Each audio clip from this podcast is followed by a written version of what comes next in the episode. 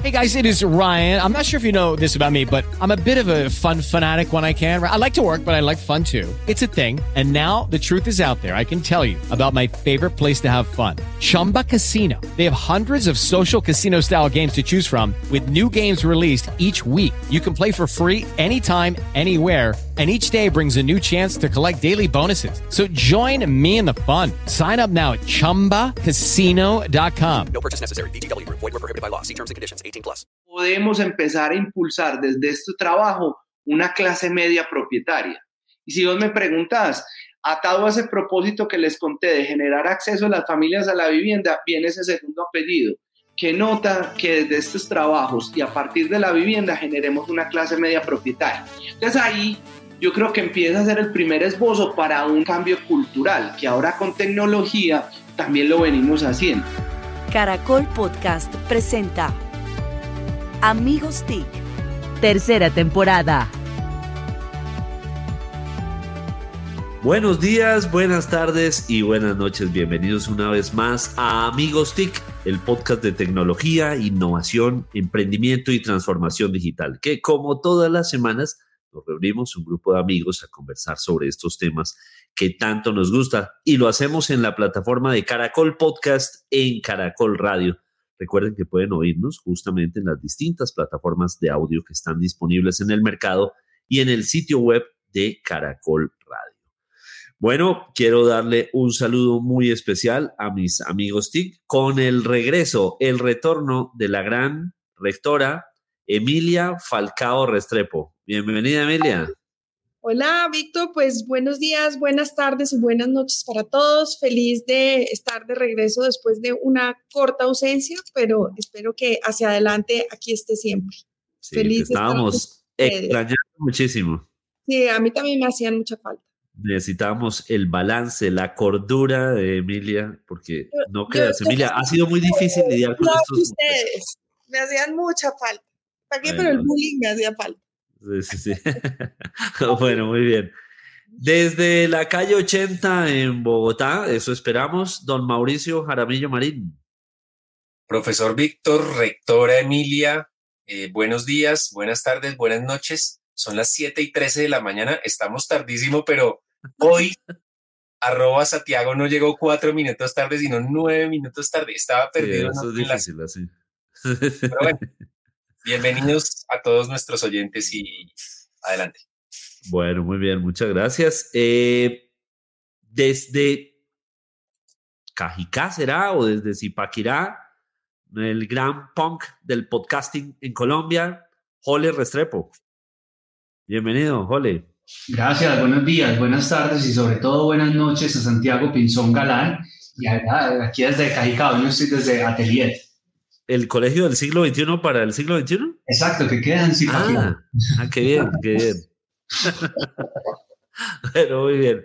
Y desde alguno de sus latifundios, probablemente ya no sabemos cuál es su latifundio favorito, don Santiago Pinzón Galán. Bienvenido. Buenas tardes, buenos días, buenas noches. Yo soy el Karate Kid. Aquí ustedes pueden ver el Cobra Kai, el bullying que se la montan a todo el mundo.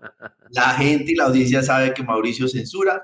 Y lo mejor de todo es que sabemos que Falcao cumplió años y entonces Emilia Falcao, rectora, regresó a estar con nosotros. Una maravilla verte. Un saludo para todos. Bueno, muy bien, muchas gracias. Bueno, y quien les habla, Víctor Solano desde Socorro, Santander, la cuna de la libertad de América. Bueno, muy bien, hoy tenemos un invitado que yo quería pedirle el favor que sea Jole, quien hoy haga la presentación de nuestro invitado muy especial, como siempre. Sí, es un, es, un invitado, una nota, es de paisano de Medellín, es ingeniero administrador de la Universidad EIA, antigua Escuela de Ingeniería de Antioquia, tiene especialización en sistemas de la información de AFIT, maestría en innovación y emprendimiento de la Universidad de Manchester en el Reino Unido Em, ha hecho cursos ejecutivos en Austin, Texas, en Singularity, en Inalde. Y a nivel profesional, experiencia, fue emprendedor y ahorita ahí fue donde conocí a este personaje hace mucho tiempo, en 2002, que tenía una empresa increíble en este boom de, de, como la primera ola del emprendimiento en Colombia, que estábamos todos locos con, con esta burbuja de las empresas de Internet, pero fue por cinco años director de la corporación Ruta N de Medellín, Ruta N, y ahora es un emprendedor de Promtech y es socio gestor ahora de Home Capital. Es Alejandro Franco Restrepo. Emilia, otro Restrepo en la sala. Alejandro, bienvenido. Emilia y señores, un gustazo, de verdad que, que placerzazo, Jole. Yo me siento muy honrado de verlos acá, amigos de tiempo atrás a muchos de ustedes. Y, de verdad que es que a mí me encanta esta posibilidad de, de esta amistad en torno a las TIC. Qué berraquera, de verdad, me encanta el programa, lo escucho, fan y pues honorazo de estar acá y de conversar ahí, ahí desde, desde la Santico Paisa a compartirles un no. No, no se nota. Casi no, no, no. Pero a compartirles, a, que compartamos aquí, ojalá un rato bien ameno en torno a todo esto que nos viene pasando tan mágico de las PropTech y de la tecnología incorporada a los negocios. Así que jóvenes, cuenten pues qué hay que hacer. Arranquemos, Alejo, por ese término de PropTech. ¿Por qué no nos contás un poquito qué es PropTech y una vez nos contabas qué hace Home Capital en este entorno Pues lo primero es como decirles que eso es un aterrizaje, una nota a un negocio tradicional inmobiliario de toda la vida. Yo creo que todos hemos tenido una tía, un primo, un hermano, un papá, pues que de alguna manera se ha movido en el mundo inmobiliario eh, como comercial, juntando oferta y demanda. Como Santiago, Santiago que tiene propiedades, latifundios y propiedades. A él le toca una solo para él. No, no, no, y, así es. Y, yo creo que en gran medida parte de lo que empezó a pasar fue que, claro, el mundo entero de los negocios empezó a transformar desde las tecnologías y me parece que uno de los que más se ha demorado fue el mundo inmobiliario. Entonces, Hole y equipo, pues entendemos por las PropTech, el término es Property Technology, es cómo se incorpora tecnología al mundo de los negocios inmobiliarios. Hoy tenemos un sinnúmero de opciones desde el arriendo, desde el aseguramiento, desde la compra y venta, desde las mismas reformas y de la integración con el sistema, digamos así, legal, que yo creo que es el reto más grande que se tiene en Legal Tech, como para lograr tener un ecosistema digital inmobiliario activo desde la tecnología y que, como nosotros lo decimos en Home Capital, y ya les cuento, que comprar y vender vivienda sea como comprar y vender chiclets. Pero la verdad es que tenemos un ecosistema inmobiliario tradicional demasiado arcaico, donde mover cierto tipo de actores ha sido complejo, el mundo de las notarías, el mundo del registro, incluso el mismo sistema financiero que es el que le da la gasolina para las transacciones, todavía sigue siendo temeroso. Entonces los retos que hay son muy grandes y pues yo de verdad feliz, llevo ya casi dos años metido desde que salí de Ruta N y después ya les contaré en este Home Capital, que técnicamente es un outlet digital de vivienda. A mí me encanta el nombre porque siempre hemos escuchado outlet para ropa, outlet para perfumes, outlet para zapatos y nosotros dentro de esa misma normalización queremos incorporar un outlet digital de vivienda. Alejandro, sí, siempre he dicho que el tema de transformación digital es hacer la vida de las personas más fácil. Y, justamente eso es lo que estás haciendo con Home Capital. Y ahora oyéndote cómo, pues, esto no se trata solamente de comprar y, y vender viviendas, sino todo lo que hay detrás.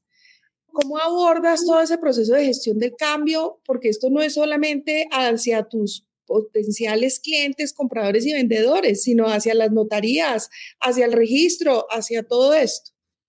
Bello, nosotros, Emilia, que no te pregunta primero porque hay algo importante que decir y es que hay veces creemos y lo hablábamos un poco ahora y es que pues toda la gestión del cambio tiene que hacerse desde la tecnología.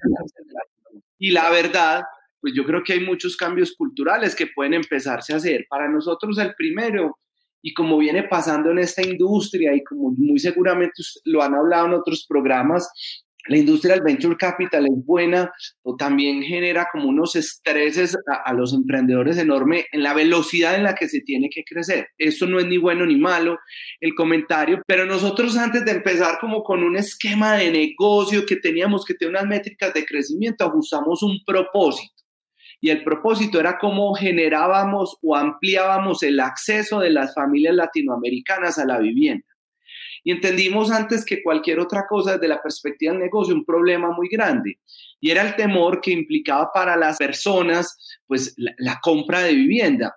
Y ahí yo creo que empezamos a desplegar, pues, algo importante y entender que para siete de cada diez personas comprar vivienda era difícil. Estamos en unas asimetrías de información enormes una cosa es lo que yo pienso que vale mi vivienda, otra es lo que lo paga el mercado y otra es cómo lo conciben las personas detrás del negocio.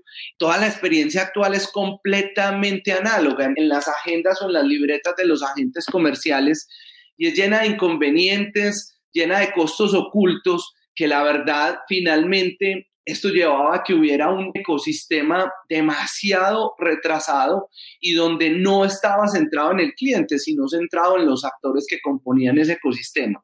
Desde esa perspectiva, yo siento que ahí fue muy complejo ¿ah? y que al menos empezamos con cambios culturales de empoderar a todo el mundo, decir, venga, podemos empezar a impulsar desde este trabajo una clase media propietaria. Y si vos me preguntas, Atado a ese propósito que les conté de generar acceso a las familias a la vivienda, viene ese segundo apellido, que nota que desde estos trabajos y a partir de la vivienda generemos una clase media propietaria.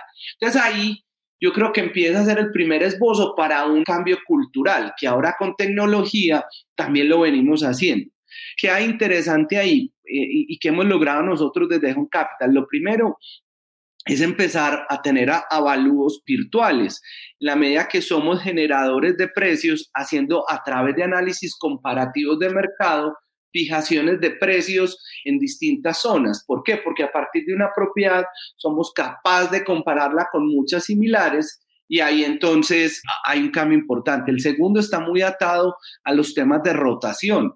El mercado de vivienda en Colombia, cuando vos compras y vendes, se puede estar tardando 10 o 12 meses Hoy lo estamos haciendo en 51 días. Eso es brutal.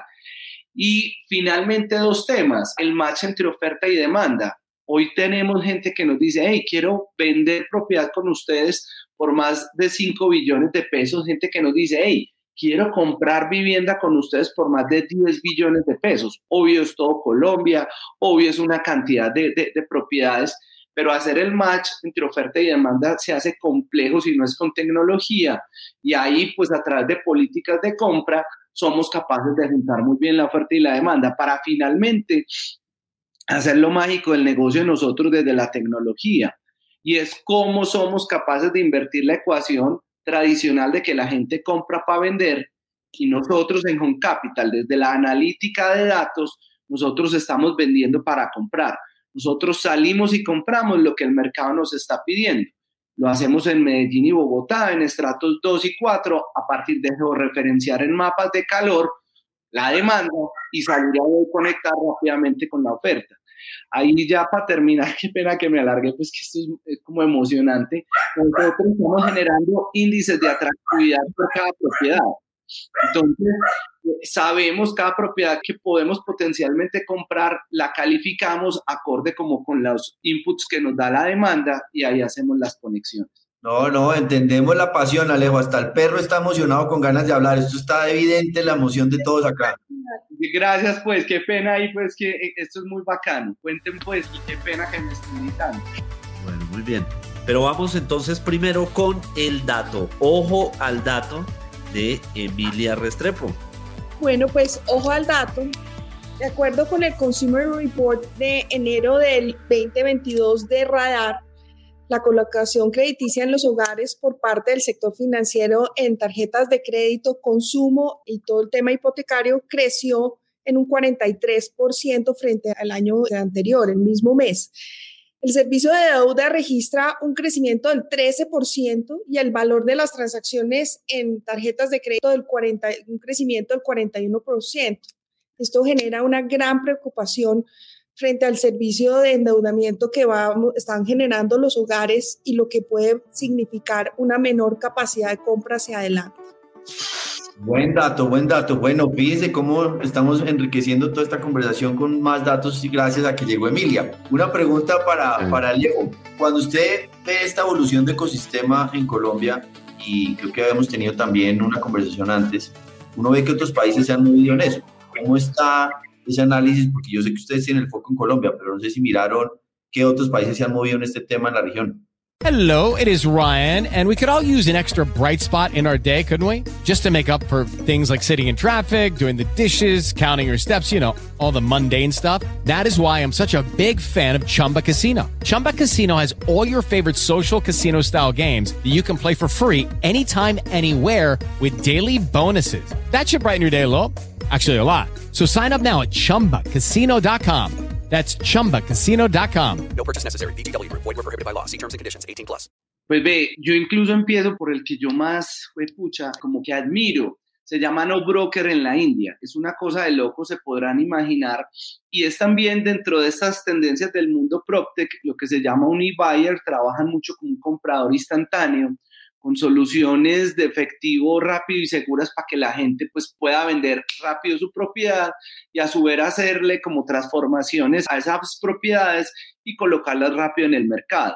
Yo creo que Latinoamérica y el mundo entero no ha sido ajeno, pues yo admiro mucho dos empresas en el mundo, Open Door, me parece una nota, y pues acá en Latinoamérica tenemos dos jugadores muy cracks que son Loft y Quinto Andar en Brasil. Además que para nuestra gran sorpresa, son dos empresas brasileñas que solo están en Sao Paulo y apenas entrando a Río de Janeiro.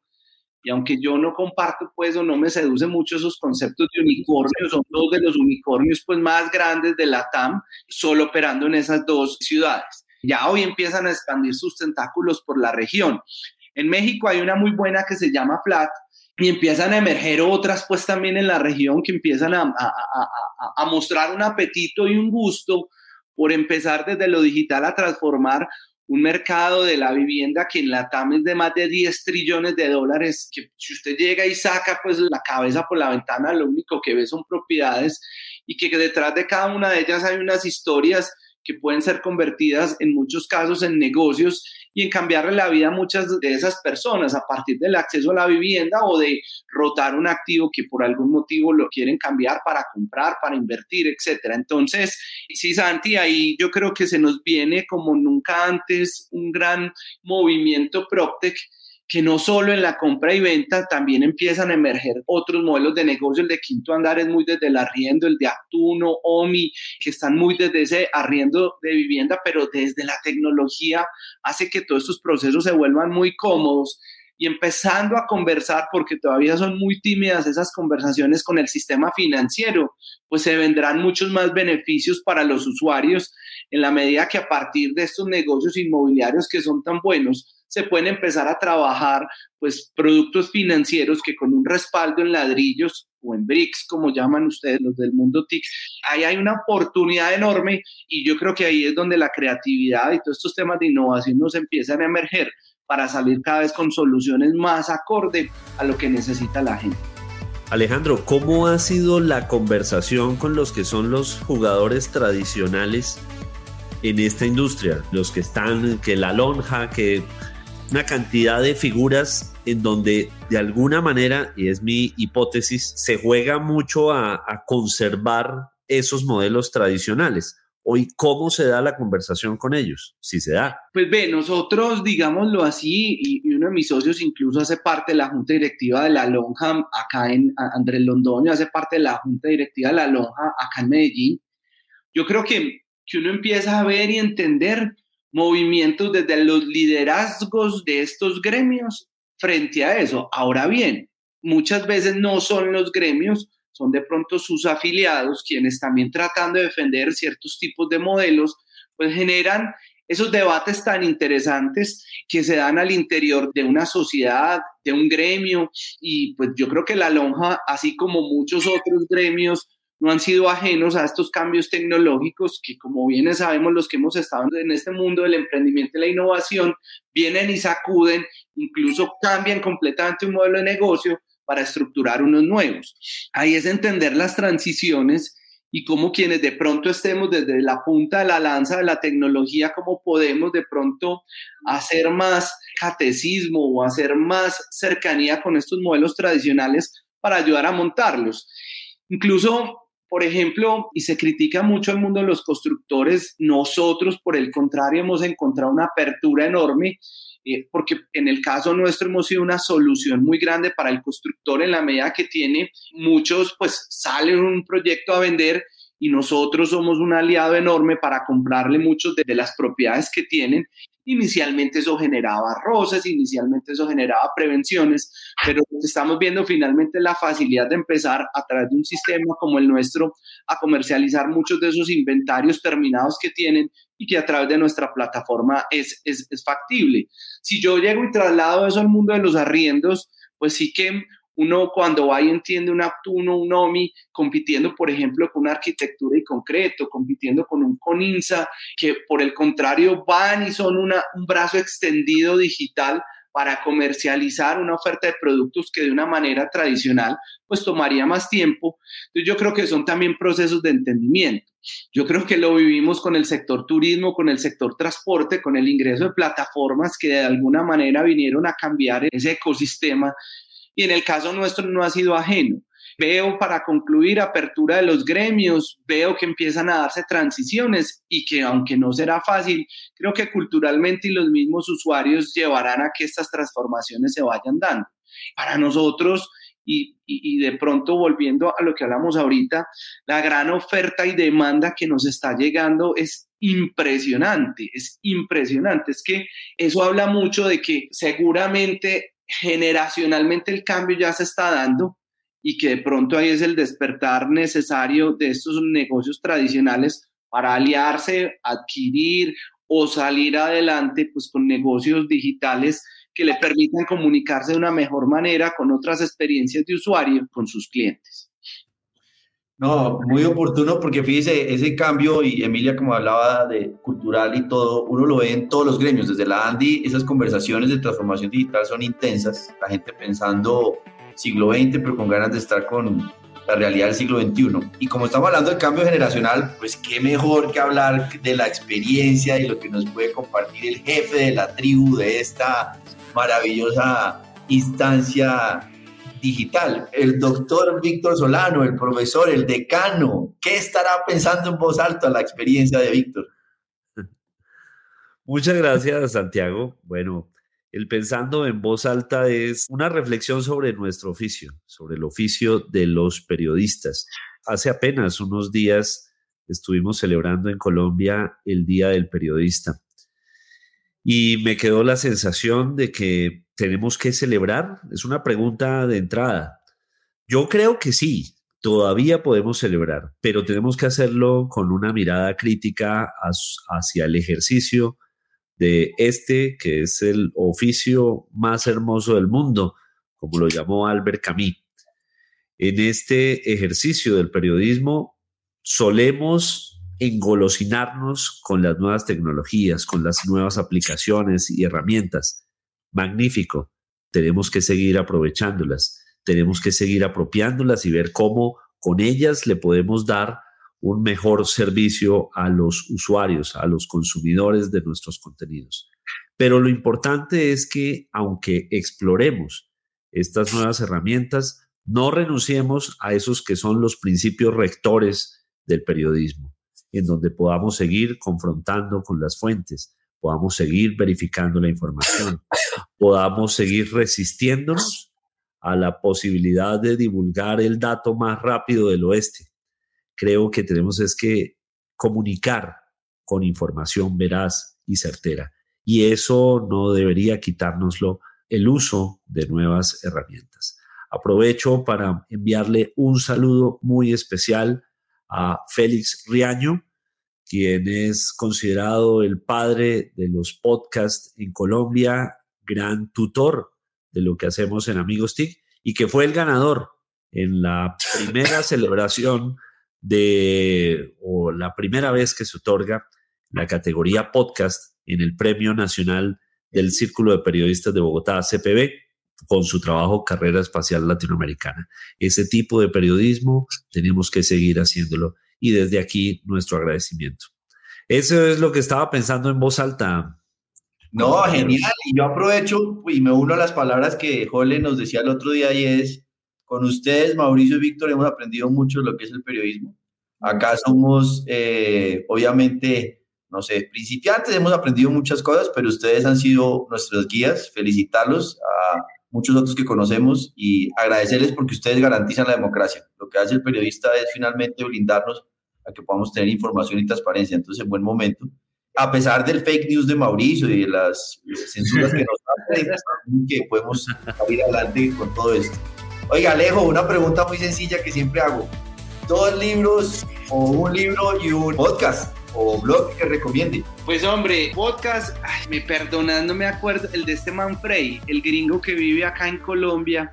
Uy, uy, uy, es espectacular. Robbie Frey, Robbie Frey, estoy mal, me encanta. Tiene una serie de podcasts muy buenos, lo he disfrutado bastante.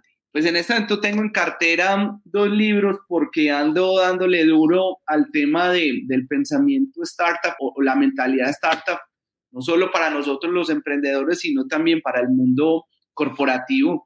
Aquí como un dato anecdótico, yo tengo una esposa que trabaja pues 100% en el mundo corporativo y hemos venido hablando de la necesidad de esa adaptabilidad de las grandes corporaciones a entender primero un cambio enorme en sus consumidores y sobre todo un cambio en los modelos de negocio. Entonces me estoy volviendo a leer de Lean Startup.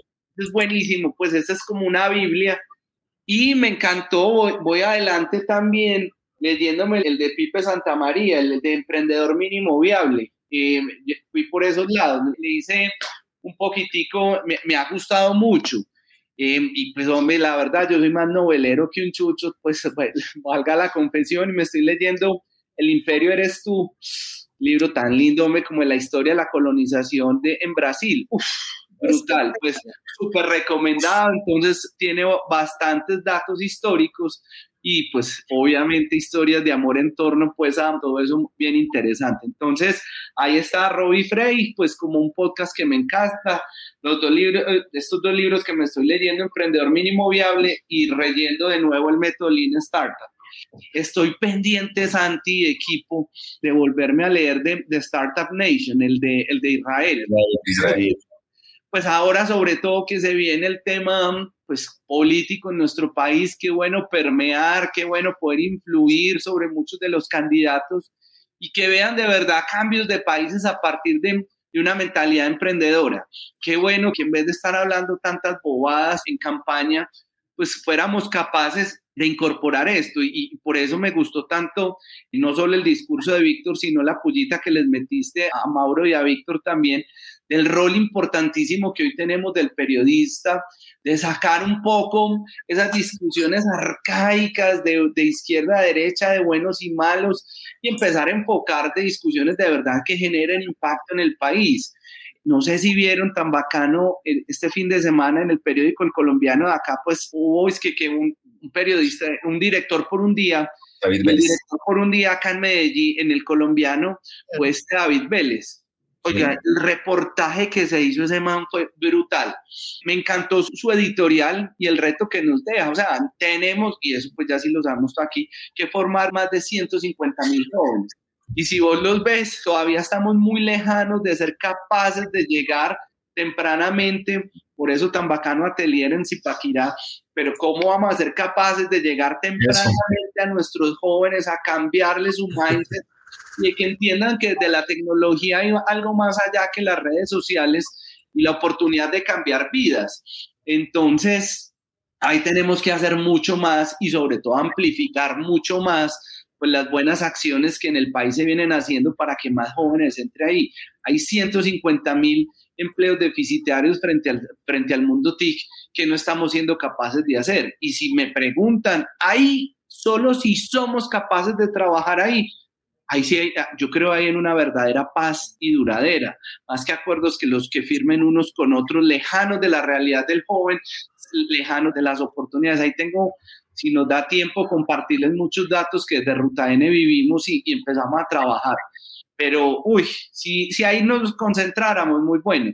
Entonces, para cerrar, me dijiste, Alejo, y una última lectura, por favor, léanse el editorial de David Vélez en el colombiano. Espectacular, espectacular. Creo que toca invitar después a Alejandro a otra conversación, porque pasamos sí. a algo que me parece apasionantísimo, y perdón, Mauricio, que me meto, pero es que creo que ese tema de cómo llevamos todo este tema de metodologías de startup y un sentimiento y un liderazgo del emprendimiento a las grandes corporaciones, pero eso será tema de otro amigos TIC. Alejandro, una pregunta cortica. Hace, un tiempo hablaba con una persona sobre el mundo PropTech y nos preguntábamos, pero bueno, ya existían plataformas de compra y venta de vivienda, fincarraíz.com en Colombia, etcétera, etcétera. ¿Qué es lo que ha cambiado de cara al cliente y de cara al vendedor o al arrendador para que todo cambie en su velocidad? Algunos dicen blockchain, analítica predictiva, analítica descriptiva, certificados digitales. ¿Dónde está la disrupción para que hoy una casa que se vendía en un año y medio ahora se venda en 50 días o en algunas plataformas incluso en una semana? Mauro, yo creo que me hiciste dos preguntas. La primera es su costumbre, es su costumbre. La primera es que me pica la lengua porque me parecía muy bacana la primera pregunta es ¿qué ha cambiado si antes existían unas y ahora porque hay tanto auge y dos? Vení que, ¿por qué cambia de 12 meses a 51 días? Entonces, para la primera, a mí me parece, es que yo creo que hay veces creamos mucho empresas que no están centradas en el cliente y con, pues me pueden caer carros y carretas, pero yo siento que muchas de las que venían de tiempo atrás no tenían ese foco en el cliente y sobre todo no había muchas experiencias de usuario que permitieran que hubiera una mayor que como cercanía pues a estas nuevas plataformas. Además que si, si ya metemos todo el mundo TIC de los últimos 10 años, cada vez hay más confianza sobre las plataformas tecnológicas que antes no existían. Entonces yo creo que eso ha generado además de que cada vez una sociedad que amplía su frontera de adaptabilidad, de aceptación de las tecnologías de información y comunicación en su vida diaria, pues ha permitido adopciones cada vez más tempranas. Entonces, yo me quedo con el tema de cada vez adopciones más tempranas para tu primera pregunta. Para la segunda, pues hombre, ahí yo sí siento que es la incorporación real de la tecnología al mundo inmobiliario. En el caso nuestro, dos factores enormes. Uno, yo creo que los análisis comparativos de mercado, el web scrapping que llaman eh, los Hole y todos los expertos en tecnología es cómo rápidamente para una propiedad soy capaz de testear muchas otras más y con base en eso empezar a tener elementos comparables que finalmente disminuyan esa simetría de información. Es que voy a ser un poquito coloquial, pero cuando vos vas a hacer un negocio de compra o de venta, entonces vos le decís a una persona, bueno, que saben ¿cuánto vale su propiedad? 100 pesos. ¿Y por qué 100? Ah, no, es que mi vecino vendió en 90 hace un año, entonces yo ya estoy dándole un 10% de más. Vení. Entonces, yo creo que lo primero es lograr dirimir eso y cuando vos tenés comparables que te ajustan una zona a un precio específico, pues yo creo que la discusión se cae por sí sola y son los datos lo que hablan de eso. Entonces, nosotros en Home Capital hablamos mucho de, de un negocio data driven, movido por la tecnología, movido por los datos. Entonces, discusiones pues de que cuánto vale y el llamado barequeo turqueo para llegar a un precio, nosotros lo ajustamos. Primer tema. Y el segundo, el de la rotación, déjame entrar un poco en lo que nosotros llamamos los índices de atractividad. En lo que hemos sido más juiciosos de cualquier otra cosa es que hemos perfilado muy bien nuestra demanda. Entendemos la demanda como ninguna, la hemos georreferenciado y la tenemos a través de mapas de calor. Entonces, si yo sé lo que el mercado está pidiendo, voy y compro lo que el mercado está pidiendo, por lo cual rotar esa propiedad se me convierte en días. A nosotros nos ha pasado, de hecho ayer lo estamos viviendo, que fue un día muy emocionante en Home Capital, que era nuestro primer año PropTech, 57 colaboradores. Y ayer una compañera compró por la mañana una propiedad y el otro compañero lo tenía ya vendido. O sea, en menos de 24 horas teníamos la transacción hecha, pero porque conocemos la demanda y porque hacemos ese match entre oferta y demanda. Creo que eso va a pasar cada vez más Creo que eso es una solución muy rápida y si ponemos un propósito superior de mejorar el acceso de la familia a la vivienda, eso va a ser un hit. Entonces, por ahí, Mauro, espero haberte respondido como las dos preguntas. Tranquilo, Alejandro, eso siempre pasa con Mauricio. Si hay otra pregunta, se nos van dos horas de episodio porque eso es la qué, qué pena. El podcast, Alejo, se llama The Freight Show. Ah, gracias, gracias, Jole. No me Nosotros hemos pensado en, cambiar el, el, nombre de este podcast a The Santic show. Sí, seriamente lo hemos pensado. Antic, bacano, bacano, bacano. Santico, Santico, aquí hacemos coaching, no bullying. Bueno, muy bien. Bueno, esta semana en Amigos TIC tuvimos a don Alejandro, que además desde Home Capital viene haciendo tarea muy importante para aprender más de PropTech y obviamente para evangelizar sobre esta nueva industria que está sirviéndole muchísimo a los colombianos. Nos oímos la próxima semana. Esto es Amigos TIC. Hasta la próxima. Encuéntranos en Instagram como arroba caracol podcast.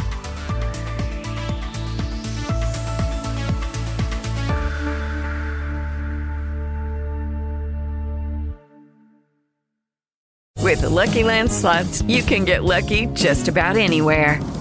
This is your captain speaking. Uh, we've got clear runway and the weather's fine, but we're just going to circle up here a while and uh, get lucky. No, no, nothing like that. It's just these cash prizes add up quick. So I suggest you sit back, keep your tray table upright, and start getting lucky. Play for free at LuckyLandSlots.com. Are you feeling lucky? No purchase necessary. Void where prohibited by law. 18 plus terms and conditions apply. See website for details.